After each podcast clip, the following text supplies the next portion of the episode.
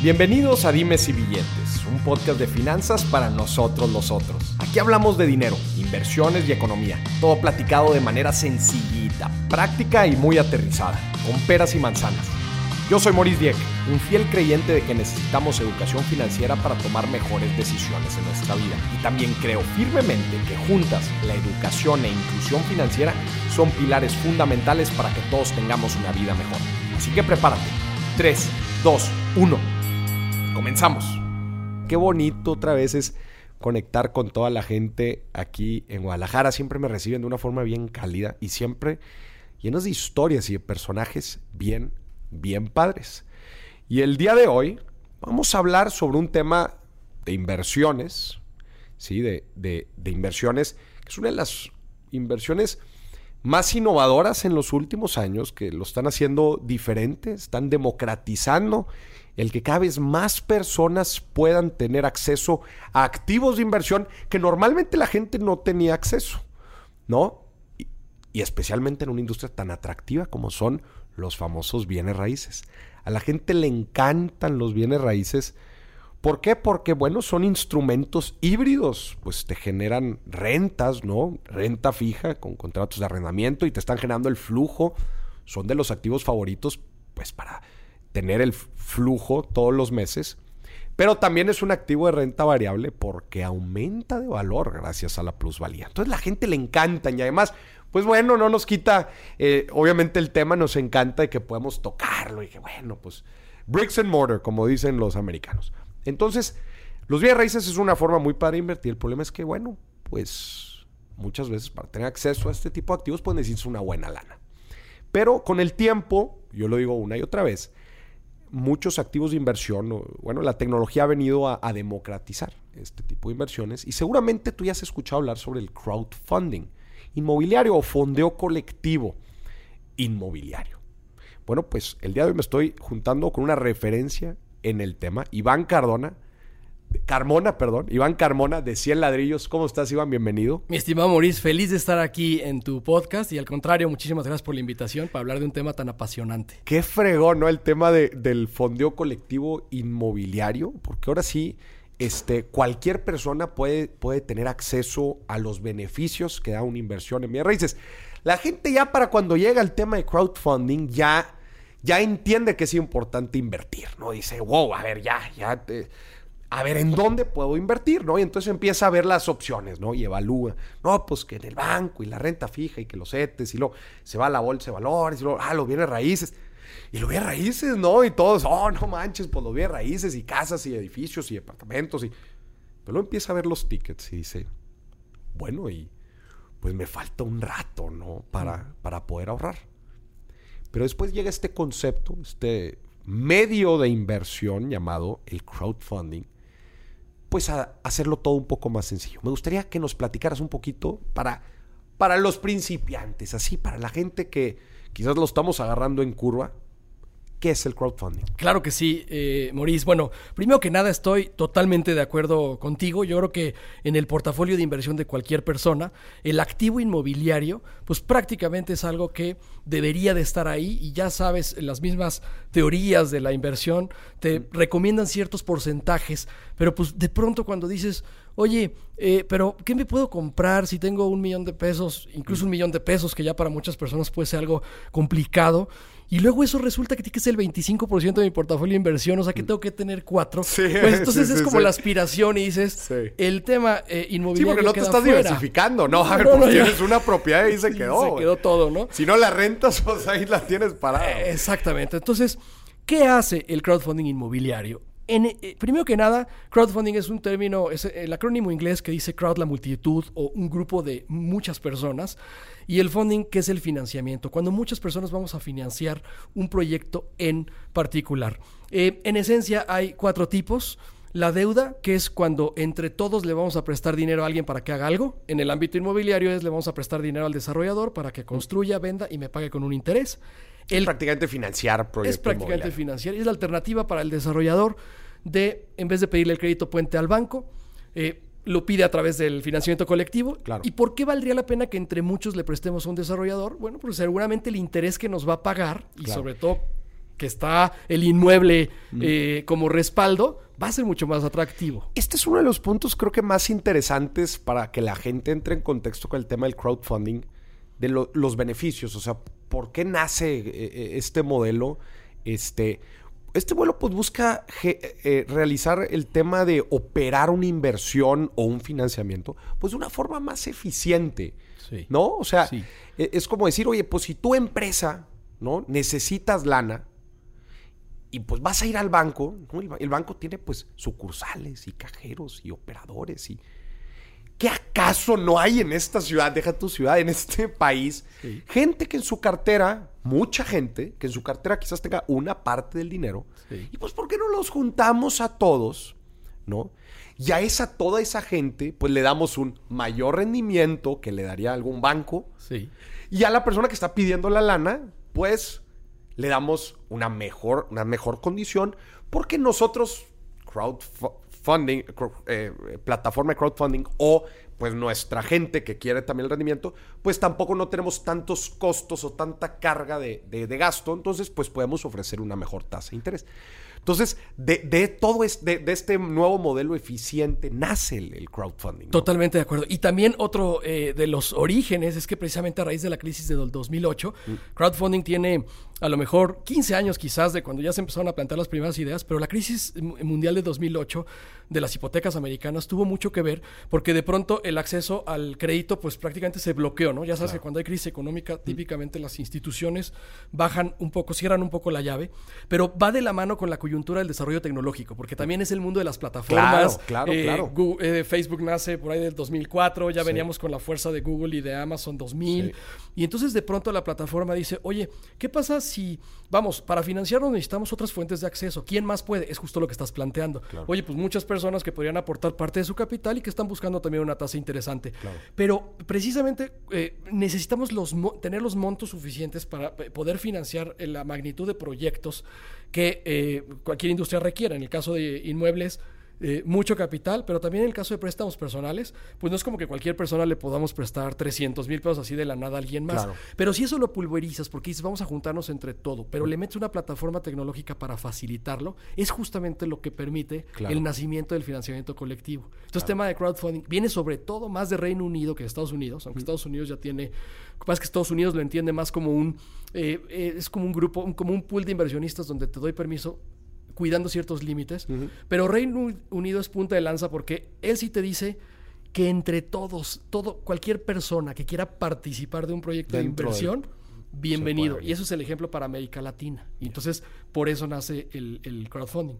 Tienes, hablábamos del primero, Maurice, que es deuda, pero tienes, por ejemplo, el de capital, que es... Que deuda también llamado crowdlending. Crowdlending, exactamente, y que tiene sus orígenes en el peer-to-peer lending, que es alguien que podría ir al banco a pedir 200 mil pesos, pero mejor viene con tasa de interés, exacto. Oye, que dice que cualquier persona que vea el interés, digo, obviamente que ves en la tarjeta de crédito o en crédito personal, dice, Oye, pues si a mí me lo dieras, no manches, pues yo te lo presto. Sí, hasta dices al banco, no, gracias, ¿no? Gracias por tu 35% de tu tarjeta de no, le dices, oye, no seas gacho, pues ¿cuánto vas a pedir? No, pues 50 mil, 20 mil, pues yo te los presto, güey. y al 17. Y, te bajo unos 20 puntos porcentuales la tasa, pues sí. Eso es, es justamente, y por eso sobre todo nace con crowdlending y sobre todo peer-to-peer, que es prestamos, prestémonos entre personas, ¿no? Ahora, cuando lo extrapolas a una industria que es el inmobiliario del que estamos platicando, pues entonces es evidente y por eso mi percepción personal es que eh, por eso nació con deuda el crowdfunding inmobiliario, porque es el desarrollador tradicional que va a buscar un crédito puente con el banco y que qué otra alternativa tiene, pues ¿por qué no entre todos le vamos prestando un desarrollador que tiene trayectoria, que tiene el inmueble que lo puede poner como garantía y que nos va a dar un interés atractivo? Y entonces ahí está la deuda. Tienes también el capital donde una persona para poner una empresa pues necesita tener socios y más o menos le calculas cuál es la inversión inicial y eh, eh, buscarlo con el propio o con el de algunos. ¿Qué pasaría, Maurice, si nos juntamos 100 personas para ser dueños de una empresa que promete, vamos a decir, un producto innovador y que tiene eh, cualquier perspectiva de futuro? Dices que padre, porque en otro contexto difícilmente me podría asociar. Si yo tengo 10 mil pesos, mm. ¿qué empresa pongo con 10 mil pesos? Qué padre, nada más que no le daría derecho de votación a nadie. Es decir, si todos le pueden entrar, más nadie va a poder decir nada. No, hombre, imagínate sin condón, no te pones de acuerdo, güey. Imagínate con 100. Exactamente, ¿no? Y entonces eso es lo que está haciendo el crowdfunding de capital, que curiosamente en México ahorita no hay ninguna. Porque de pronto puede ser un poco complicado asociarnos, las sociedades tienen Claro. sus temas, ¿no? Y entonces que el desarrollador quiera eh, ofrecer parte del capital de su desarrolladora, como que no es eh, eh, sencillo a la luz de poder implementarlo de primera instancia, pero estoy seguro que saldrá para todos los que nos están escuchando, emprendedores que les gusta ver oportunidades de negocio, ojo, porque en capital, hoy por hoy nadie está haciendo nada con crowdfunding inmobiliario. No hay ni una. so- no- o- hoy en México no hay ni un solo crowdfunding Inmobiliario co- con modelo de capital. de capital. Tienes a las otras dos, Snowball Play Business, Pres- Ajá. que, ya son les de hice el negocios. anuncio, que son de negocios. Entonces te invitan a que te hagas dueño de una parte de una franquicia Sí. o de una fábrica de agua, etcétera, etcétera, ¿no? Tres, la ley, y hago alusión a la ley FinTech, dice deuda capital y copropiedad o regalías. Nuestra primera interpretación era que si lo pusieron en una fracción copropiedad o regalías, es lo mismo. Y así lo entendimos los que nos dedicamos a esto. ¿Qué es copropiedad o regalías? ¿Por qué no nos vamos haciendo dueños entre varios de algo, ya no de una empresa? ¿Por qué no nos ponemos, por qué no nos hacemos dueños para poner 10 automóviles en el transporte de la aplicación de transporte? Entonces tú dices, oye, pues interesante, entre todos que somos copropietarios de 10 Copropietarios. automóviles que vamos a poner a trabajar y va a dejar una regalía que es la utilidad de los viajes, ¿no? Y entonces ahí lo entendíamos, pero la autoridad parece que se está decantando por separarlas. Una cosa es copropiedad, o sea que literal entre varios se hagan dueños de algo, y otra cosa es regalías, que haces una inversión para participar de los ganancias, De las utilidades, ganancias. etcétera, como en una franquicia, las famosas regalías. Ya. Y entonces ahí está. ¿Qué pasa en crowdfunding inmobiliario? Ahí es donde está ubicado 100 ladrillos. Y hay un par más de empresas fintech en México que estamos ahí. Ya. 100 ladrillos es una plataforma digital en la que tú puedes comprar y vender fra- fracciones o participaciones de un inmueble Ok. 100% en línea. De tal forma que imagínate que tú tienes un local con un valor de 10 millones de pesos que está rentado a una farmacia. La verdad es que sería increíble ser dueño de ese local, ¿no? Y que Sí, podamos claro. aspirar a vivir de las rentas. Pues ya lo comentaste. ¿Quién tiene 10 millones de pesos para ser dueño de esa farmacia? Lo que hicimos en 100 ladrillos fue dividir esa eh, local en 100 partes iguales o más, las que le llamamos ladrillos. Pues puede ser mil partes, 10 mil partes. De tal forma que tú, con un ticket de acceso mucho más competitivo y atractivo, eh, haces tu inversión y ya participas de los beneficios que es primero cobrar renta, porque la farmacia te paga Claro. renta cada mes, o la propia plusvalía que va adquiriendo el inmueble. Y entonces, literal, estamos, por eso nosotros decimos que estamos democratizando la industria inmobiliaria. Le estamos dando acceso a miles de personas. Quiero decir millones porque sí hay millones de personas en este mercado en México, tú lo sabes, que eh, podrían eventualmente, por los tickets de acceso que ya tenemos, participar de la inversión inmobiliaria. Entonces ahora sí el 25% se hace realidad. Se hace realidad. Porque tú tienes una persona que tiene 100 mil pesos y puede venir a invertir 25 mil pesos en 100 ladrillos y ya tiene su componente inmobiliario. Y en esencia es un poco, eh, para la pregunta que me hacías del contexto de crowdfunding inmobiliario. Y hablemos un poquito de, de este tema. Cuando dices la gente puede participar de esta, de esta propiedad en- que tiene la, la farmacia, ¿qué está obteniendo realmente? Esta es una pregunta importantísima. Primero que nada, O sea, está- porque el- normalmente lo tradicional es, pues tú compras este, eh, la propiedad del local y pues Escrituras. la, tienes la escritura, ¿no? Que esa es la garantía de que pues si llega un torbellino y lo que sea y tiran la farmacia y lo que quieras, Claro. pues tú tienes la escritura de que ese terreno, ¿no? La propiedad es tuya. Totalmente, totalmente. A ver, esta pregunta es importantísima. Eh, a lo mejor en otro contexto platicaré historias del pasado de antes de que se promulgó la ley FinTech, de cómo nació 100 ladrillos. Es muy interesante lo que hicimos, pero prefiero platicar hoy qué tienes, porque hoy nos adaptamos 100% a lo que establece la ley FinTech, que en México es la ley que regula instituciones de tecnología financiera. Y entonces, eh, el inversionista firma un contrato de comisión mercantil con la plataforma. ¿no? Entonces, la plataforma, imagínate que somos una institución financiera donde tú vienes a firmar una comisión mercantil, como en el banco, digamos. Donde tú, inversionista, me mandatas a mí a invertir en las propiedades que tú elijas. Ok. Del otro lado hay el dueño de un inmueble, que puede estar en construcción o ya terminado, que lo va a vender. ¿A quién se lo va a vender? Pues a los inversionistas. Pero si en ladrillos, digamos que lo va a representar. Ok. El Al, inmueble ve- al vendedor. al, inversionista. Al 100 inver- ladrillos te va a representar a ti que vas a invertir. Ok, ya, ¿no? ya, ya. Entonces tú firmaste la comisión mercantil, por eso me comisionas. Ya, correcto. ¿no? Y me dices, Iván, por favor, ve e invierte en esa bodega Invierte. y en ese local. y en tú representas a los 100 inversionistas que van a comprar el local. Exactamente, yo me volteo y vendedor de local, aquí está. ¿Cómo formalizamos jurídicamente? La propiedad se escritúa en un fideicomiso. Cada propiedad de 100 ladrillos está en un fideicomiso único. En un fideicomiso único. Exacto. y es una medida un poco más costosa, pero nos encanta porque es muy segura. Para principiantes, ¿qué es un fideicomiso? Bueno, básicamente un fideicomiso, en esencia, es un contrato en donde se establecen ciertas reglas que va a estar primeramente vigilado por un fiduciario que es un banco. ¿Por qué un banco? Porque las, los bancos los reconocemos como instituciones confiables, de, De largo plazo, ¿no? de autoridad, ¿no? Y en el fideicomiso se ponen ciertas reglas y se dice cuáles son las reglas de este contrato. Que va a haber una propiedad que solamente va a tener el objetivo de rentarse, cuidarse, administrarse y mantenerse, para que los resultados de las ganancias y aprovechamientos de esta propiedad se los pagues al inversionista que es dueño de su participación respectiva, digamos. Sí, en esencia es como un contrato protegido y vigilado por un banco. Para que no haya malinterpretaciones, para que no haya... Sí, que, oye, que quién es la empresa, tú lo podrías tener una empresa moral, la propiedad, pero quiénes son los socios de esa empresa exactamente. y por qué personas, ¿no? Mejor Aquí reglas claras y es vigilado vigilado. por una institución bancaria. que Esto es Totalmente. importante. Totalmente, ¿no? Y entonces, Entonces ¿Qué? se pone la propiedad en este fideicomiso, que es como una bolsa, me decimos, te explicado Sí. también, pues como una bolsa, ¡puc! ahí está, que la bolsa tiene pues una cartita y que tiene ciertas reglas, Sí. que así va a funcionar lo que está dentro. sí, Entonces, ¿cómo? Y ahora, ¿cómo entra ahí 100 ladrillos? Ok, entonces ahí yo tengo ya dos obligaciones. ¿Por qué? Porque como yo estoy representando en mi calidad de institución financiera a los inversionistas, primero pues estoy en el comité técnico del fideicomiso y cuido la propiedad y me encargo de que se mantenga y que se rente y cumplir y no salirme de los parámetros del propio fideicomiso.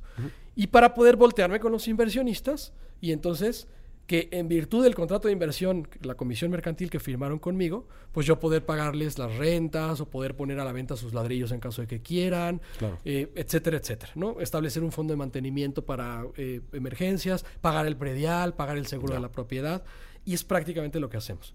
Entonces, 100 ladrillos y cualquier plataforma eh, fintech, digamos que no está haciendo ninguna acción a título personal, es decir, no son las propiedades de 100 ladrillos, no son, eh, no hay un proceso de intermediación, simplemente está juntando a vendedores con compradores o a Claro. solicitantes, que es el término de la ley, con inversionistas.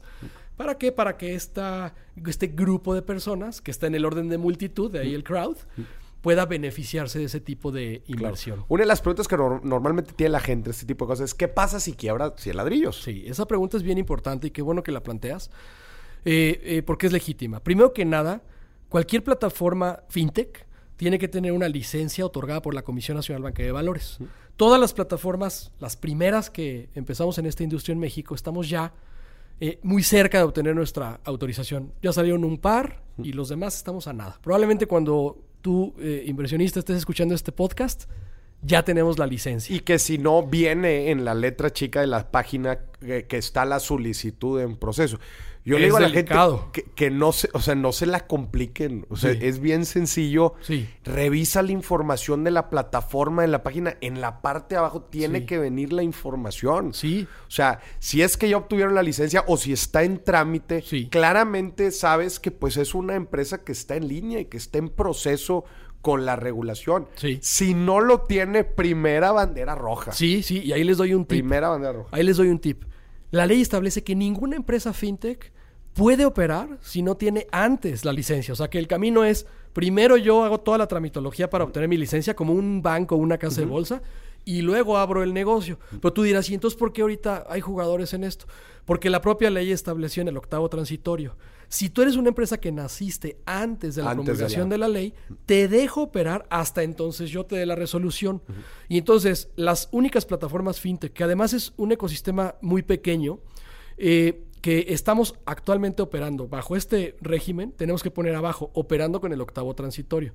Pero eso es un proceso que está iniciado en la Comisión Nacional Bancaria. Claro, Entonces, claro, referencias, la propia comisión o la FICO, que es la Asociación de Plataformas de Exactamente, Financiamiento Colectivo, que nos está revisando. Y ahí, Maurice, yo creo que somos de crowdfunding 25, 30 y ya dije muchos jugadores. Son muchos. Entonces, hoy por hoy ya tienes como la noción de decir, yo sí puedo saber quiénes son. Quizás en 10 años que haya 100, pues ya no, como las SOFOMES o los bancos. Eh, pero fuera de eso, por favor, no operes con nadie que diga ni siquiera el típico mensaje de juntémonos entre varios y ven y invierten en un desarrollo. Ojo, porque lo están, los están haciendo a título personal y en contra de la ley. No, y luego dice, no, es que todavía no pasa la ley fintech y te empiezan a hacer... Exacto. Pero tú me hiciste una pregunta importante. ¿Qué pasa si, si, el ladrillos desaparece? Muy bien. Seguramente sería, pues para nosotros primero que nada, muy triste, tormentoso. Tendríamos que vernos la cara con las autoridades financieras del país para hacer todo el proceso de cierre. Pero lo que dijimos al principio, tú invertiste en una propiedad, tienes un contrato que acredita que participaste en una inversión inmobiliaria y esa propiedad está en un banco. Mi teoría, mi percepción es que seguramente los bancos convocarían a inversionistas, sería un relajo porque sería en el orden de 800 personas que son dueñas de esta bodega, 300 que son dueñas de esta farmacia, probablemente habría un proceso de liquidación de propiedades, pero fíjate, nunca está en riesgo el capital. A lo mejor los propios bancos se organizan y dicen, ¿saben qué? Yo me las veo con los 300 dueños y entonces sigues recibiendo los beneficios, por supuesto ya no con la calidad y la prontitud de estar todo en una plataforma digital como es que lo estamos haciendo ahorita, pero hasta ahí es a donde veo el, el riesgo, Maurice, porque justo tu capital está invertido en una propiedad que está escritura en un fideicomiso. Ya. ¿De alguna forma está el nombre de las personas dentro del fideicomiso? No, y esa es una pregunta crucial. Ok. Eh, primero que nada, la propia eh, ley eh, aquí son varias, mercado de valores, sociedades mercantiles, etcétera, pero en el fideicomiso, pues tú sabes que no puedes tener más de 99. Por eso nació el nombre de 100 ladrillos, porque dijimos, originalmente iban a, iban a hacer participaciones de máximo 99 personas, alguien que compre dos para que se hagan 100. Ya. Y te dábamos un certificado de participación inmobiliaria y lo hacíamos vía blockchain, por eso te digo, es parte de nuestro pasado, porque la autoridad nos dijo no. Y eso era literal, un, un certificado del fideicomiso. 100%. ¿Cómo funcionan las fibras? 100%. Ningún ningún fiduciario, cuando llegamos con la idea de decir mm. queremos hacer un CPI digital, estás loco, ¿cómo crees? No es que tenemos que, porque es a través de una plataforma. ¿Cómo lo vas a hacer? ¿Con blockchain? ¿Con tecnología blockchain para que con la cadena de este, bloques yo pueda proteger los CPIs? Y con Fiel. No, hombre, estás loquísimo. Nos cerraron la puerta, Maurice, mm. todos los fiduciarios menos uno. Que lo quiero reconocer porque a la fecha todos nuestros fideicomisos estamos con ellos. Banco Azteca. Banco Azteca. Que tienen esta visión de apoyar emprendedores, de decir, vamos para adelante. Mm. Y Banco Azteca encontró el cómo sí. Y sacamos el primer fideicomiso con certificados de participación inmobiliaria digitales. Y perfeccionamos la primera transacción entre personas sin necesidad de verse en una notaría. Ya, o sea, sí llegaron a operar de esa forma. Y, esos eran nuestros ladrillos originales. Ya. Ya después te platicaré en un café o una comida. ¿Por qué no le gustó a la autoridad? Ya. Entre otras cosas, no había ley fintech. Ah, ok, ya, ya. ¿No? Estás comercializando activos virtuales. Claro. Me preocupa lo de la captación. Cosas que están reservadas a la ley de mercado de valores. Sí. Y entonces decíamos, pero somos fintech. Y ellos decían, pues sí, pero la ley ya va a salir. Entonces ellos decían, denos chance, ya lo que tenemos que hacer es sacar la ley.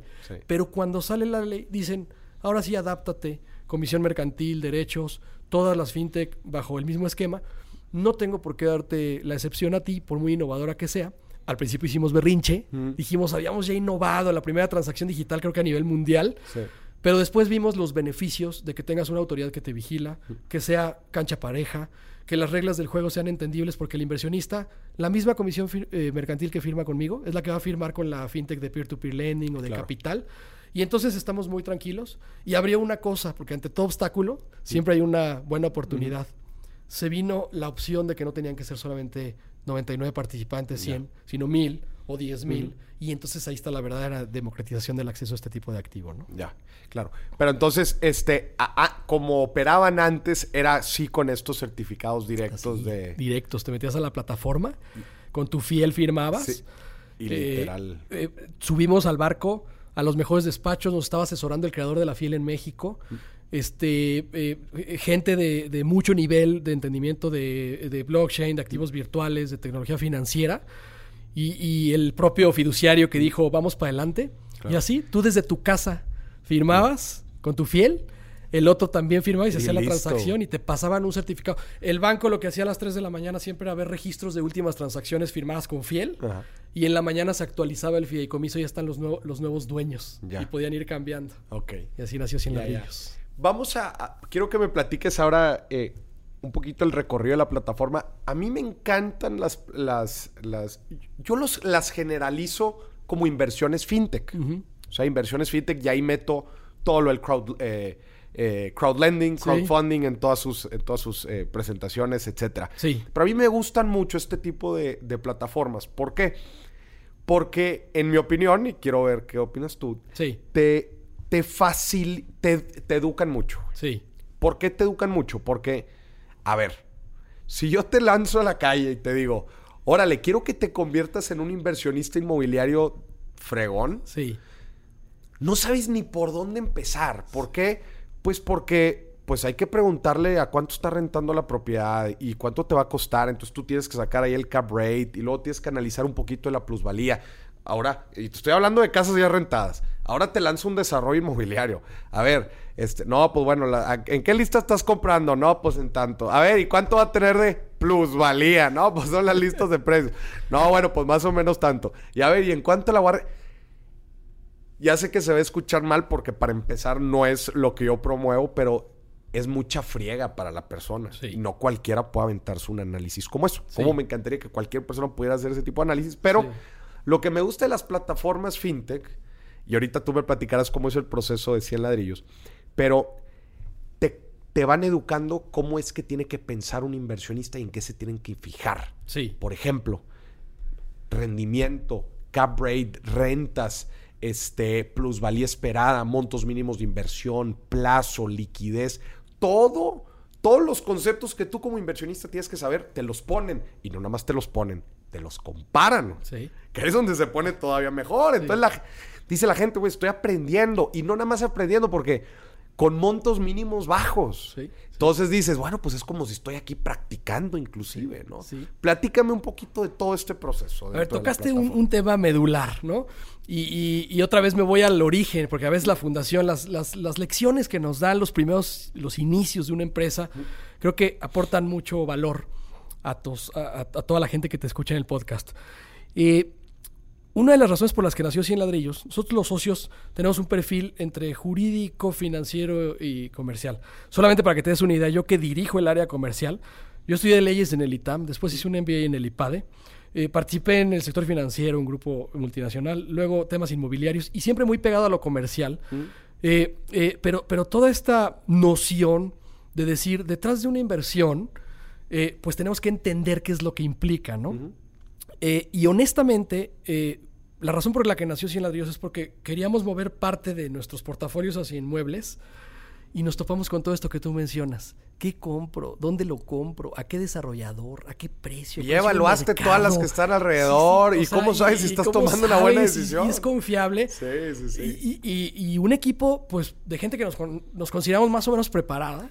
Claro. Y que, y que dices, qué difícil. Entonces, en algún caso, en alguna ocasión dijimos, ¿te imaginas que comprar inmuebles fuera, eh, no fuera tan engorroso? Que alguien te hiciera el análisis comercial, que alguien te pudiera hablar de las tasas y los rendimientos competitivos, el famoso cap rate, y que se encargara de todo el tema jurídico y los rollos de los notarios y los abogados y, eh, el tema de los impuestos. Eh. Claro. Y, entonces fuimos derivando y dijimos, si te imaginas que todo estuviera al alcance de un clic, ¿no? Como Amazon, que es el gran sueño, todo al alcance de un clic, etcétera. Y parte de ahí nació Cien Ladrillos. Pero tienes razón, eh, la carga regulatoria es eh, pues tan importante que nos obliga a comunicarlo todo con peras y manzanas. Y entonces es muy genuino que, por ejemplo, para yo presentar un inmueble en 100 ladrillos, yo estoy obligado a hacer cuatro validaciones. La comercial, que haga sentido de la ubicación, la zona y todo. Entonces tengo que presentarte mi análisis ahí. La financiera, puede estar muy bonito el lugar y muy padre, pero pues no nos deja nada porque está carísimo el precio versus la renta. La inmobiliaria, todo el tema de la estructura del edificio y que sea una cuestión segura. Y finalmente la jurídica. Y en la jurídica tenemos que hacer un due diligence.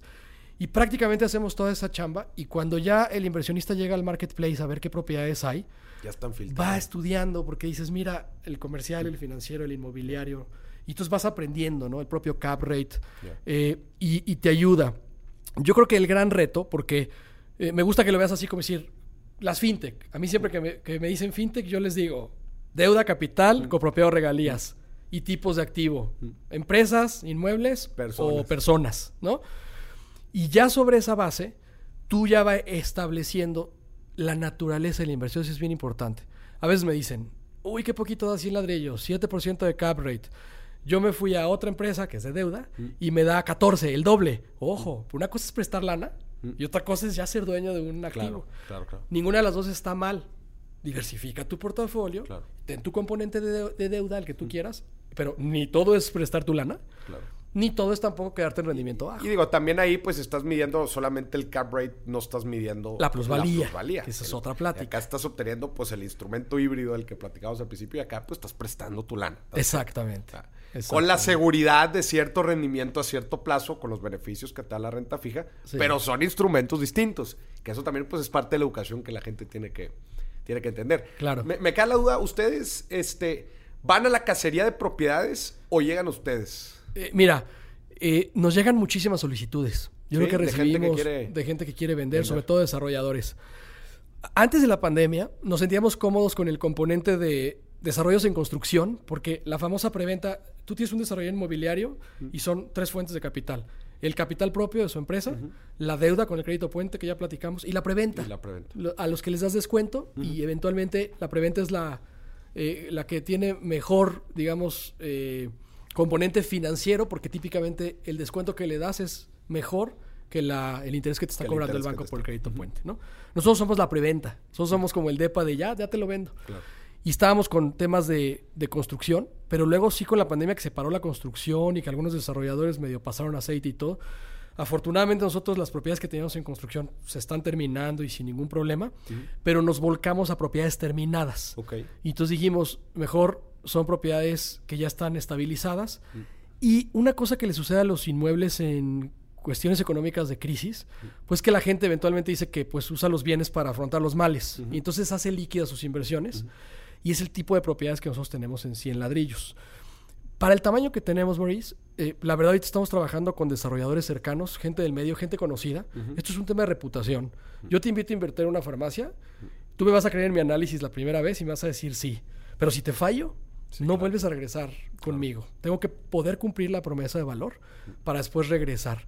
Yo creo que en un futuro, cuando seamos más grandes, eh, daremos atención a las muchas solicitudes que nos, que nos llegan, pero honestamente nuestro inventario ahorita se eh, eh, procesa con gente que más o menos conocemos y que está en el, Ya. en el Entonces también sector. ustedes ayudan en esa parte que pues, saben que son desarrollos privados. Actualmente tienen, tienen los dos tipos, este, tanto desarrollos como propiedades eh, ¿Terminadas? terminadas. Ya son más en el mix, haz de cuenta, tengo uno- un par, tengo una plaza comercial que se está desarrollando aquí en Guadalajara y uno de vivienda institucional de Tijuana, muy padre.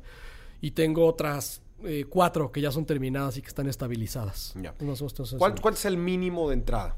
Ok, eh, nosotros tenemos dos productos. La preventa, ¿qué tiene la preventa? Que es el tiempo donde vamos a juntarnos entre todos para comprarlo. Hay que esperar, por eso le llamamos como la preventa, aunque el bien ya esté terminado.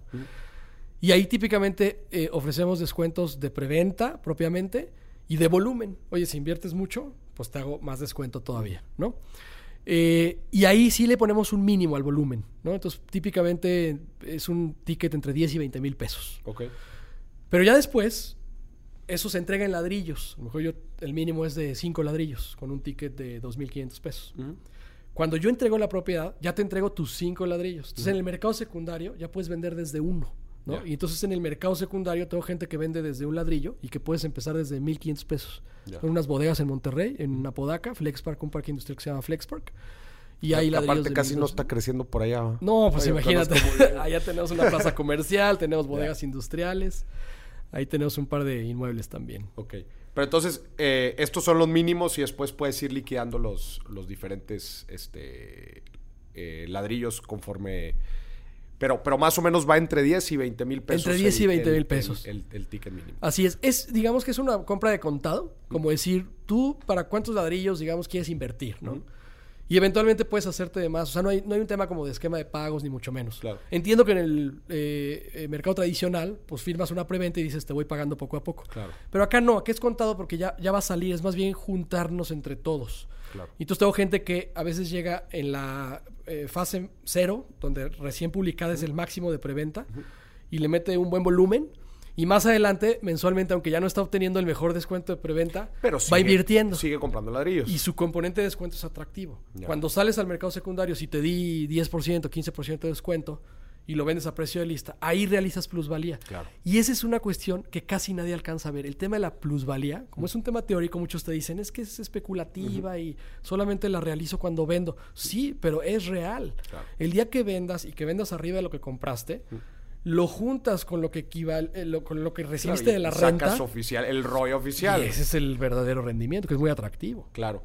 Oye, y, y digo, y también es importante que la gente sepa que de los beneficios estos es pues que no puede, igual y no compras ladrillo nada más de una propiedad, ¿no? Que vas comprando diver- de diferentes, te vas diversificando y todo, ¿no? Eso está padrísimo. ¿Qué sucede, por ejemplo, en esta, en esta bodega que platicas de Monterrey? Oye, pues no se renta. Sí. ¿Qué pasa? Bueno, no, a ver, dos pasos para atrás.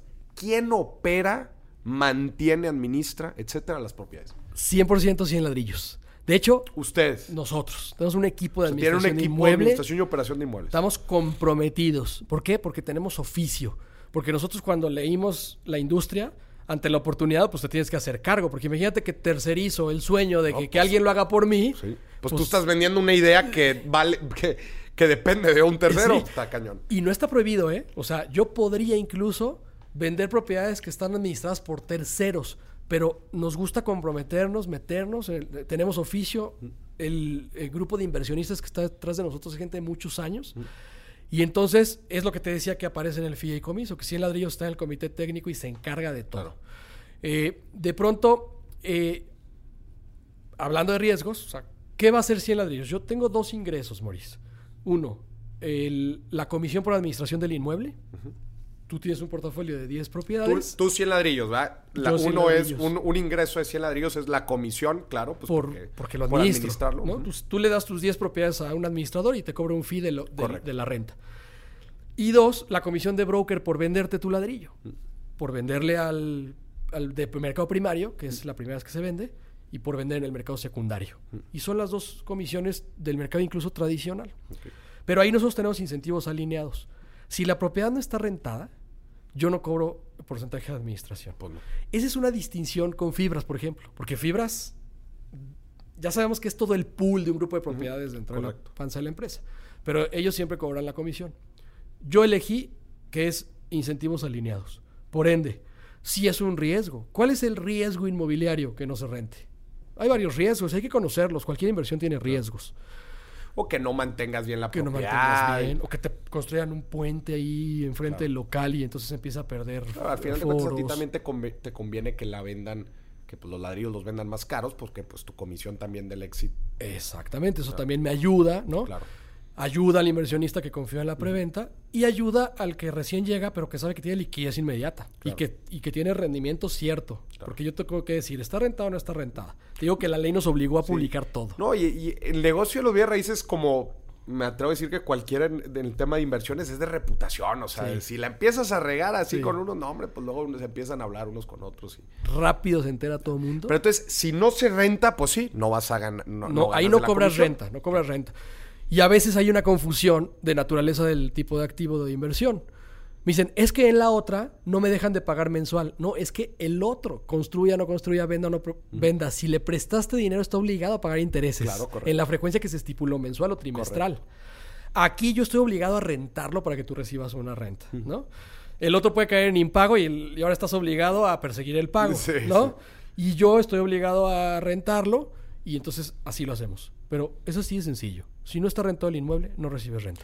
Y, y ustedes muestran, este, muestran información de eh, rent roll, contratos, duración, etcétera, inquilinos. ¿Muestran algo de esta información a los... Sí. O sea, yo, yo como inversionista, ¿a qué información tengo acceso? Si, digamos, si tú estás en la tienda, en el marketplace, como viendo propiedades, tienes cierta información, ¿no?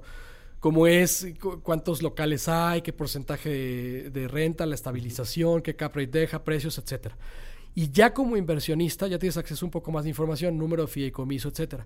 Pero hay algunas cosas que sí están reservadas porque los propios contratos de arrendamiento te puedo contar, por ejemplo, que una bodega que tenemos en Mexicali es un centro de distribución de una ca- de las cadenas de farmacias más importantes en el occidente de la República Mexicana. Y entonces el propio contrato dice, pues no le puedes decir a nadie los términos de este contrato. Tú eres inversionista, me puedes hablar y decir, oye, ¿me puedes decir qué onda con este contrato porque sí soy dueño. Pero eso ya no lo llevo Pero a la no plataforma. publicar. Porque en la plataforma lo verían quienes están en la tienda viendo a ver si compran Correcto, algo. ¿no? correcto. Entonces, más o menos es la mayor información que podemos la damos. Ya. ¿Cuántas, ¿Cuántas propiedades tiene actualmente la plataforma? En mercado secundario tenemos 11 propiedades. 11 propiedades. En tres tipos de activos, locales, comerciales, oficinas Esa y bodegas industriales. Se manejan en esas tres. No hacemos nada de habitacional, por dos razones. El cap rate de habitacional históricamente ha venido a la baja. Mm. ¿Te acuerdas las épocas en donde el cap rate era el famoso uno mensual? Sí. ¿En cuánto rentas tu casa o tu depa? Sí, sí. Uno mensual del valor que... Ahorita están que punto 6. 2%, cara. 2%. Ento- ah, Sí, o sea, no, hombre, 3.6 mensual si bien te va. Siguiente va. Es 2, 3 anualizado. Sí. Entonces estamos hablando de punto 25, cabrón, ¿no? Entonces, eh, cap rate es una. Y la otra, tú sabes lo que implica administrar inquilinos en la vivienda. Sí, claro. México necesita regularse más y necesita ordenar eso. Y entonces, por eso elegimos... Historias de terror de todo. No, no, no. Que luego no lo puedes sacar y luego que lo, y ahí lo tienes, eh, no se renta y no. Es un. Para los que hemos vivido ese rollo, es un dolor de cabeza. Porque hay veces, hay veces, este. La gente que no lo ha tocado no lo. No, no, no está sensible. No es sensible a eso, pero la neta, los que le han tocado tener que rentar una propiedad y Sí. tener alguno de estos temas, es una chinga. Es, muy, es, un- es, es un oficio, es una chinga. Es, te voy a contar una anécdota. Tenemos en una plaza, una de las plazas de un proyecto aquí en Guadalajara, tiene una estética, una mueblería y un restaurante. Ajá. Y los tres, eh, pues gracias a Dios han eh, eh, eh, sorteado la pandemia y están muy puntuales con sus rentas y todo. Como toda una negociación de rentas el año pasado, que ya sabes que así fue. Pero un día el de los muebles, híjole, ya lo estoy balconeando. Nos habla para decirnos, oye, ¿te puedo pagar con muebles? ¿Qué? La renta. No manches. Le dijeron a los inversionistas, oye, ¿quién quiere sillas? ¿Quién quiere? De Y, pues, plano. ¿Cómo le haces, no? A ese tipo de cosas te enfrentas, pero ahí está el oficio. Oye, de, de hecho te iba a preguntar cómo les fue en pandemia. Sí. No, mira. Si, si dijiste que tienes, bueno, las bodegas no me preguntan tanto, las oficinas Sí. y los locales. Sí, mira, ¿Cómo le hicieron? eh, yo creo que la, la gran bendición es que eh, ahorita el pool de propiedades es bastante manejable. Ajá. Creo que elegimos bien. Pensamos que nuestro comercio iba a pasar aceite al grado de decir ya te dejo y te dejo el local y bye. No, con las negociaciones de renta, que fue como le hizo casi toda la industria, Sí. fue- fuimos accesibles. Evidentemente los dueños entienden este tema y se, re- se recuperaron relativamente rápido, ¿no? Los inversionistas quizás pasaron algo de agua en el tema sí, de flujo. Sí, un poquito, porque, porque el descuento, pues, finalmente es, es quien. Tú, tú lo tienes que absorber, porque dices, oye, sí, claro. para que no se me vaya, le vamos a hacer un descuento. Entonces tú antes recibías 10, ahora recibes 7. pues, Pero luego ya nos recuperamos. Ya. Pero pasó algo, Maurice, con industria. No era nuestro foco. Fíjate que antes de pandemia nos encantaba el comercio, o sea, crecimiento de plazas. Entonces decíamos comercial al full. Y ahora va para industria. va Industrial. Y entonces, hoy, hoy yo ya les digo que somos incluso, deberíamos de llamarnos 100 bodegas. Y, y sabes que está bien chido. Que la gente se pregunte cuánta lana necesitas para invertir en bodegas Ah, industriales. güey? totalmente. No es como comprar. un- A ver, si ya hablábamos de depas, Sí, tener acceso al mercado Sí. industrial es complicado. sí, sí. Bueno, Y- ahora lo puedes hacer. Exactamente. Y la gente está feliz. Son tickets que van entre 20 y 40 millones de pesos. eh, eh, donde Aparte está en Monterrey. Monterrey, ¿no? Pues el- ya sabes, el- la industria ahí pujante ahí con el vecino del norte. Y bueno, pues la gente está feliz y a nosotros nos encanta ver. Es que es padrísimo. Sacamos, hace cuenta, la bodega y se la llevan 900 personas. Yo sé que en el ámbito presencial, 900 personas son un mundo, ¿no? No, no podría ni, ni convocarlas para una firma de un contrato, ¿no? Por eso la, el tema de la tecnología siempre asocienlo al tema de fintech y crowdfunding. Pero 900 personas no son tantos. Y que digas, qué padre que esta bodeguita en Monterrey, 30, 40 millones de pesos de valor, es de 900 personas. En el mercado tradicional tendría que ser de uno o dos Claro. que diga, pues yo tengo el poder para comprar eso. Estamos democratizando otra cosa. La, el precio de venta de los, de los dueños de los inmuebles. Porque en época de crisis, si tú tienes una bodega y necesitas liquidez y yo tengo ese ticket, yo sé que tú necesitas vender. Y entonces te digo, mi estimado, te ofrezco Pues, 25. Y te fue bien. Y, y a ver a quién cuántos de esos encuentras, Sí, ¿no? claro. Y nosotros, nuestro análisis es un poco más comercial, más de largo plazo, cap rates razonables. Y entonces eventualmente el vendedor del inmueble dice, me estoy yendo con un precio justo y 900 personas están quedando con algo que en su vida, Eso ya, claro. si te imaginas cómo nos juntamos 900 para comprar una bodega, no le entramos. Y, es, y esa es, yo creo que una de las grandes aportaciones que ya en el corto o en el mediano y que se van a apreciar en el largo. Tú porque eres el número uno en finanzas y estás aquí ya al día. Pero acuérdate de mí, Maurice, 10 años va a ser un instrumento de activo tradicional. Como ir al banco y fui a una fintech y yo hoy tengo tanta lana. Claro. Incluso hasta podría ser el sustituto claro. de las cuentas de ahorro. Hay unos análisis bien interesantes de cuánto dinero hay en cuentas de ahorro dormido, cuánta lana hay abajo del colchón, No, cuánta gente hay en, cuánto dinero hay en tandas. Son cientos de Háblame miles de bancarización de millones. Bancarización, o sea, Sí, sí, sí. Sí, está cañón. Pero, pero, sería majestuoso, güey. te imaginas. Cañón. Te imaginas. Y ese es el potencial Claro. que ahorita está, eh, eh, que, que ahorita tiene este, este ecosistema. Por eso no nos podemos equivocar. Tenemos Es- que es- estar, Eso es bien importante, güey. tenemos Sí, que bien ser cañón. súper profesionales. Sí. Incluso entre, en el ecosistema nos conocemos y decimos, a, a mí no me ayuda que le nieguen la licencia a mi competencia, al revés, porque otros dicen, ah, ya ven cómo no es tan bonita como suena. Nos ayuda que a todos nos autoricen, que el mensaje de la autoridad sea, aquí hay un pool de empresas Que que, están dando bien. nuevas opciones, que lo están haciendo bien, y de ahí para arriba, para que vengan nuevos competidores y que no haya un 100 ladrillos, que haya 10. Y entonces ahora sí ya, cada quien por competitividad y por oferta de valor, Claro. pero que sí haya este acceso, Maurice, porque tú mejor que nadie lo sabes, qué difícil es que tú tengas esta intención y que estés despertando conscientemente a reconocer la importancia de cuidar tu dinero, de multiplicarlo, es el resultado de tu trabajo, es el patrimonio de tus hijos, y que de pronto cuando los tickets no son los de el mundo, Claro. ¿no? De la No mano. hay nada. La educación y la inclusión. Y la inclusión, exactamente. Claro, la inclusión. que ir de la mano. La inclusión. Y está en el- la exposición de motivos de la propia ley. La autoridad sabe perfectamente que uno de los grandes beneficios llegar a mucha gente. es la inclusión. Claro. ¿no? Oye, Iván, platícame, ahorita centrándonos a la parte de rendimientos. ¿Cada cuándo se pagan las rentas? Mensuales, mensuales. Mensuales, como como flujo tradición. En mensual. 30 segundos después de que el inquilino paga su renta, a ti se te refleja en tu cuenta en la plataforma. Ustedes se encargan de cobranza, contratos, Todo. renovaciones, Todo. todo, pago de mantenimientos, todo. Todo. Oye, y platícanos un poco del mercado secundario. Sí. Porque ese es alguno también de los temas que tiene la gente. Decir, no, pues sí, qué bonito, pues está aumentando, pero luego, ¿a quién se lo vendo? Sí. ¿Quién me ayuda a venderlo? ¿Cómo Sí. está ese rollo? ¿Cómo Es- se venden los ladrillos? Es muy interesante. Nosotros somos la primera plataforma, ahí sí es dato constatado, en Latinoamérica de crowdfunding inmobiliario lanzado al mercado secundario. Y entonces, ¿qué La sucede? primera en Latinoamérica en lanzar un mercado secundario. La primera Tirote, fintech. No hay nadie. Muchas gracias. En octubre salió la primera de capital, eh, pero ya de mercado secundario. Entonces, Ya. ellos primeros en su tipo, segundo en general. Eh, nosotros decimos que no, no es, no es como un logro así decir, qué buenos somos. Es una necesidad porque para mí la plusvalía es importantísima en el inmueble. claro. A lo mejor en la deuda, tú dices, pues no es tanto, porque tú sabes que vas por tu 15 o tu 17. Ya que tengas un mercado secundario para sacarlo a 14 o 13, ya es un accesorio. Claro. Pero en inmuebles no. Necesitas poder vender tu inmueble Parte si fundamental del, del, del activo. Exactamente. Nos obligó prácticamente a desarrollarlo. Es libre oferta y demanda. Tú pones el ladrillo o el número de ladrillos que quieras a la venta al precio que quieras. La plataforma rankea del menos al- del me- más barato al más caro y los cap rates son del mayor cap rate. Te muestra los cap rates. O sea, es Ah, muy transparente. Es en muy ese tipo de transparente. Y tú decides, ¿por qué querrías tú llegar a invertir? Por lo que decíamos.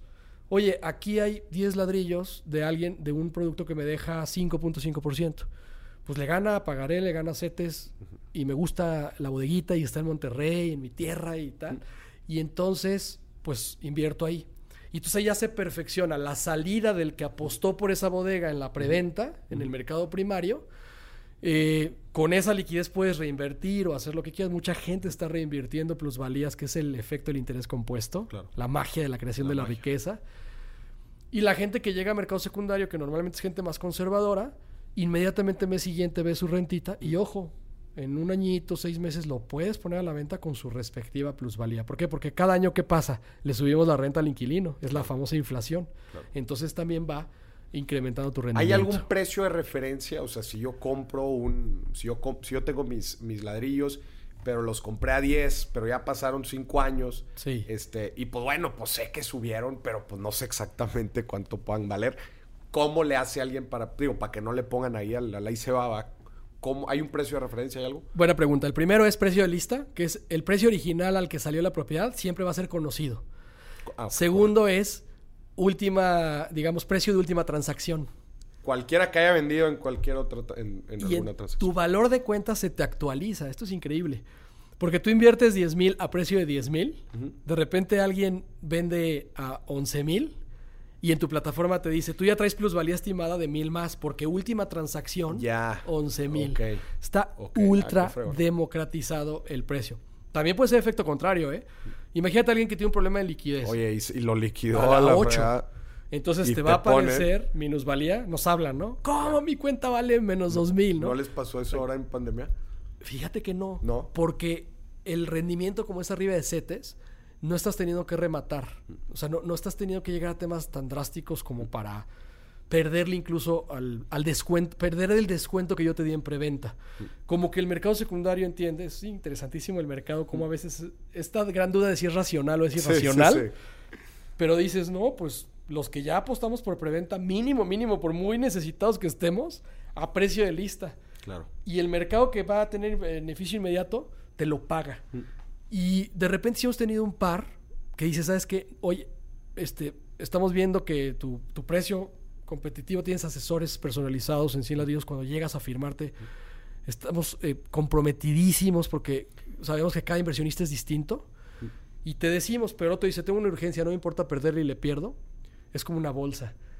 Que tu cuenta aparezca con esa minusvalía no significa que ya le perdiste.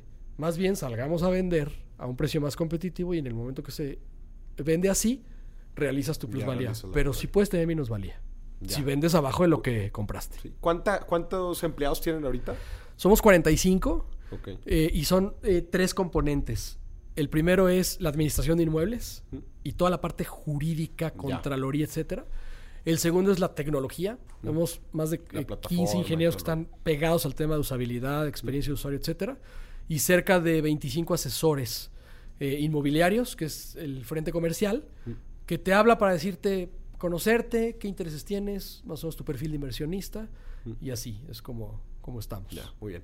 ¿Nos podrías dar una guía rápida, sencilla, así muy práctica para cualquier gente que diga, oye, va, pues le quiero entrar, no sé nada, sé lo que escuché en este podcast, Sí. eh, al tema de crowdfunding inmobiliario? Como que, ¿qué paso a paso le, le- le dirías para, para guiarlos un poco? A ver, yo le diría rapidísimo, nos vamos a la FICO para identificar a las dos o tres o cuatro que somos. Separa deuda de eh, copropiedad o regalías. Eh, yo ya te doy el tip rápido. En regalías sabemos solamente dos. Uno que está enfocado en hoteles para que seas dueño de un hotel. Y nosotros en lo que ya les comenté. Está más diversificado en tipos Y las otras son de deuda. de financiamiento. Y entonces, ve a crear una cuenta, correo, contraseña, te vamos a pedir todas, que completes tu perfil. Es el, el famoso KYC, el Know Your Client, conoce tu cliente casi de la banca. Entonces me tienes que dar identificación oficial, comprobante de domicilio y hay un proceso de validación. Firmas tus contratos, en todas vas a tener que firmar el famoso contrato de comisión mercantil que ya te platicamos. Eh, y entonces ahora sí, juégale a los marketplaces y entonces di, a ver, primero toma la decisión de cuánto quieres destinar a deuda y cuánto quieres de- destinar a patrimonial. Y ya que tengas esa decisión, te recomiendo un proceso de diversificación de lo que esté disponible. Eh, y éntrale a todo. Es que imagínate, Maurice, que, que puedas tener esto. ¿no? Y, y- y yo sería ingenuo en decir, vengan todos a 100 ladrillos y el tip es que solamente vean 100 ladrillos. Eh, si su perfil es más conservador, más patrimonial, más de largo plazo, más de rentas, porque el ladrillo es heredable también, señalas un beneficiario y en caso de que pase algo, eh, tus beneficiarios adquieren las, la- el manejo de tu cuenta, etcétera. Que le pongas un poco más a patrimonial, Patrimonio. en 100 ladrillos. Si tu rollo es más agresivón y quieres los 17 y los 18, de, que ya no están tanto ahí, yo ya he visto 12 en la deuda, ¿eh? Sí, no tan, sí, por no es- eso, no- ya, eh. tan altos. Peer-to-peer. Exactamente. Sí. Sí. hay algunos peer-to-peer y, y de empresas. Y de empresas. Y de Pero inmobiliario- Estamos empresas, inmobiliario no tanto. Ya es 12. Sí. Entonces, pues también ahí piénsale. Qui- quizás incluso la propia deuda inmobiliaria comparado con el peer-to-peer, este, haz una evaluación si te conviene mejor peer-to-peer, que ojo, al inmobiliario por lo menos tienes el inmueble en garantía. El peer-to-peer, Pues tienes al muchacho con su carro. su- con sus colegiaturas o pagó su tarjeta de Sí, crédito. sí. Pues riesgo rendimiento. Riesgo ¿ah? de rendimiento, exactamente. Yo, yo he visto en peer-to-peer 28. Sí, hay locuras. Hay locuras bien cañonas. Pero aquí en 100 ladrillos, pues yo creo que entre renta y plusvalía estamos promediando entre 12 y puedo aventurarme hasta 23. ¿Pero por qué razón? Porque hay unas propiedades muy buenas que están sacando muy buena plusvalía. El, el cap rate de renta está casi democratizado. Casi, casi sacamos todas las propiedades al mismo precio de lista, digamos. ¿Hay, ¿Hay alguna forma, este... Ah, bueno, y tu última recomendación era esta, ¿no? Como que el entrarla todo. ¿Hay, hay alguna forma, no sé, te voy a poner un, un caso... O sea, digo, yo más o menos conozco cómo funciona, por ejemplo, el mercado de Monterrey, el de la Ciudad de México también un poco también. Sí. Eh, pero no sé, ahorita hablabas de unas en Tijuana, ¿no? En, Eh, en Tijuana y en Mexicali. Sí.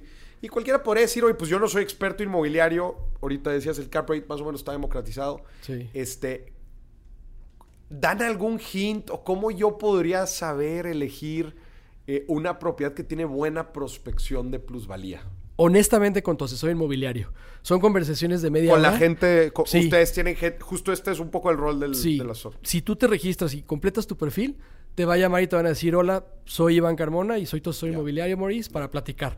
Pero la propia plataforma, mi recomendación es antes, lean la información que ya pusimos, toma más o menos una decisión, di, me decanto más por Monterrey, como que Tijuana lo veo muy lejos, etcétera, pero con el asesor, platícame por qué Tijuana, Ok. Por qué un proyecto de esa Ya. magnitud Ellos, está- están, ellos traen todo el contexto. todo el contexto, ¿no? Por ejemplo, tenemos un, un piso de oficina en una torre, se llama Torre Empresarial en Villahermosa, Tabasco. Es, ahí hay literal, eh, es uno de los principales edificios, no hay muchos, corporativos. Y la industria de Villahermosa es la industria petrolera, es empresas relacionadas con Pemex, el mismo Pemex, etcétera.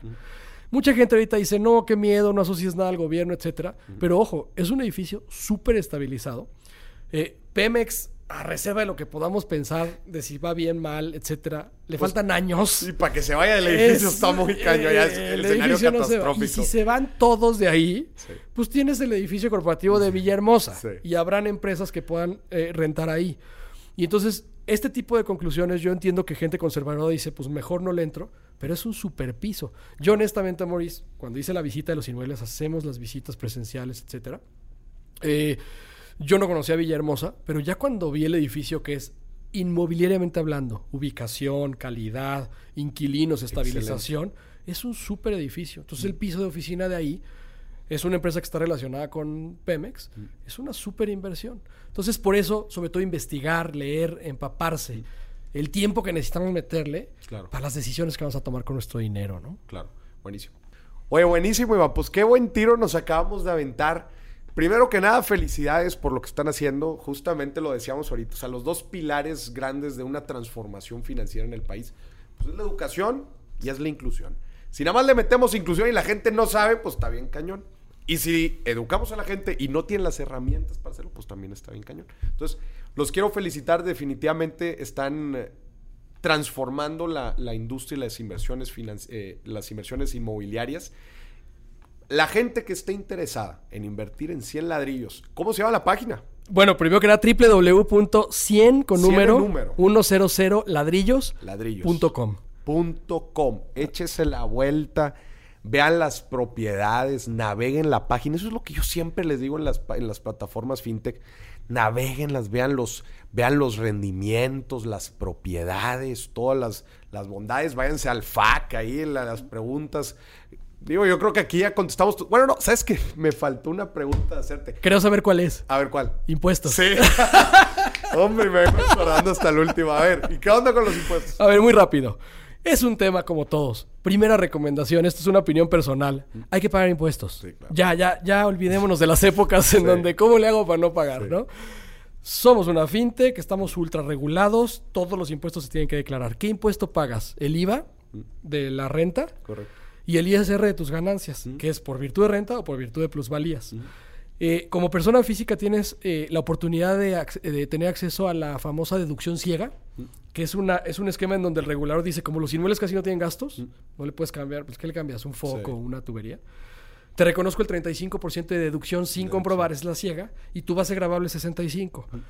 Tienes que emitir una factura de arrendamiento. Aquí está el tema medio engorroso, pero no se preocupen, en la asesoría los ayudamos Eso, buenísimo. y emites tu factura, yo te retengo dos terceras partes del IVA y el 10% del ISR. ¿Por qué? Porque así establece la ley del Tú lo- ustedes lo retienen. Lo retenemos. Te damos tu constancia Ya. y ya tú ves lo tuyo Buenísimo. por el resto. Pero hay una buena noticia. Probablemente cuando estés escuchando este podcast ya está la funcionalidad en donde vamos a eh, emitir los sellos, los comprobantes digitales de manera automatizada. Tienes que tener sellos para facturar. De tal manera que cuando caiga la renta ya se timbra el complemento. ya y entonces se- ya lo se tienes reflejado. Ah, qué chingón. Sigues pagando impuestos, sigues declarando el ingreso. No se vale, oye, a mí dámelo por sí, fuera. sí, claro, claro. Y eventualmente en la anual ya eh, este, cumplir la parte del ISR. Ahí te vamos a retener el 100 del IVA y entonces ya, ya nada más vas por... Y el 10 del ISR ya nada más vas por el restante, ¿no? Muy bien. Cada quien en su en sus circunstancia. circunstancias. Así es. Excelente. Oye, Iván, entonces, pues ya le dijimos a la gente www.100 con número 100 ladrillos.com, otra vez como estaba diciendo ahorita, pues échense una vuelta, revisen las propiedades, enamórense, vean las fachadas, los rendimientos, ¿no? Platiquen con gente que también ya invirtió, platiquen con los asesores después de que hagan su cuenta. Y que no se les olvide que digan, cuando les pregunten, oigan, ¿en dónde? Oye, ¿y dónde nos conocieron? ¿O qué rollo? Que no se les olvide. Dime si billetes de Maurice Dieck. Les van a dar ahí un regalito, ¿no? Vean los de, a los de Sí, Barragán. no, no, no. Este, díganles, este, y háganle todas las preguntas que tengan. Yo creo que aquí en este episodio ya le dimos una muy buena pasada a las preguntas que normalmente tiene la gente. Sí. Y ahora sí que a poner nuestro dinero a trabajar y empezar a generar flujos. Yo cuando le digo a la gente que a veces dicen, no, pues, pues que, híjole, apenas voy con un poquito, y le digo, al, por lo, eh, eh, te pongo la meta que te alcance el Netflix vitalicio. Sí. Eso mínimo. Que te alcance el Netflix vitalicio. Pero ya se pagó. Lo máximo que necesites invertir para que mensualmente te estén cayendo 200 pesos así sin hacer absolutamente nada. Sí. Y ya puedes decir que tienes Netflix vitalicio. Sí, totalmente. Totalmente. Eso, eso me encanta. ¿Cómo? eh, Ya me- no lo me vas a pagar, güey. Pero cuando entiendas eso, ya después del Netflix ya te vas a ir por otra cosa. Ya Sí. ah, bueno. Ahora el Disney Plus. No, Sí. no, no, no, no. No, pero ahora dices, pues el mandado, vamos por Sí. el mandado. Y ya tengo comida gratis de por vida. Ándale. ¿cómo Que para que te des una idea, sin una referencia de plusvalía por pura renta, más o menos con 30 mil pesos en 100 ladrillos, ya aseguras el Netflix vitalicio. Aseguras el Netflix. vitalicio. Imagínate. No se diga más. No se diga más. Y mi estimado Maurice, para la gente de Dimes y Billetes, ¿no? El podcast número uno en tema de Eso. finanzas, eh, si llegaste hasta aquí es porque es una persona que está realmente interesada por el Si alguien llegó hasta tema aquí, de... a ver, Dani, ¿cuánto va de podcast? Una hora y cinco. Madre mía, güey. Ya se, ya se- la persona que nos está escuchando ahorita ya se echó una Ya. hora cinco de crowdfunding inmobiliario. No, este va a invertir. Y por esa razón, Maurice, y por esa razón vamos a recompensar el tiempo que le están dedicando.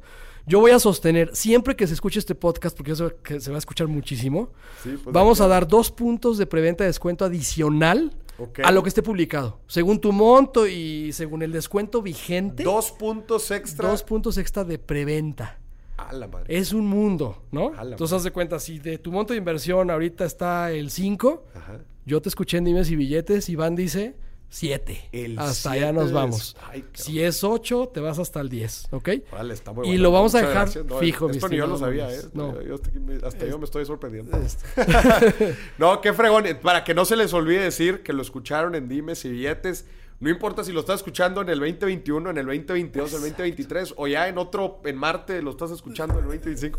Nada, quién sabe. Pero que no se te olvide, di que lo escuchaste en Dimes y Billetes y te dan dos puntos. Yo creo que eso es Dos más que suficiente como para que no se les olvide decirlo. Iván, muchísimas gracias.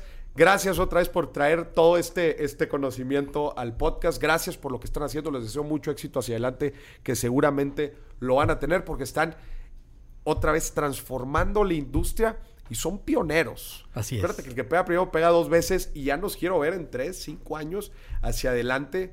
Pues como dices, quizás en un futuro haya una cantidad, que así esperemos que haya, de, de empresas fintechs transformando la industria financiera, pero definitivamente de la guía de empresas que estén haciendo las cosas bien y que pues estén llenando de beneficios a toda la bola de inversionistas y pues bueno, también los vendedores de las propiedades, a todos en general haciéndonos un poquito más ricos. Totalmente encantado, Maurice. Gracias a ti por la invitación. Un placer estar en tu programa. Qué gusto tenerte aquí. Y tú que nos estás escuchando, este fue otro episodio de y Billetes. Hasta la próxima.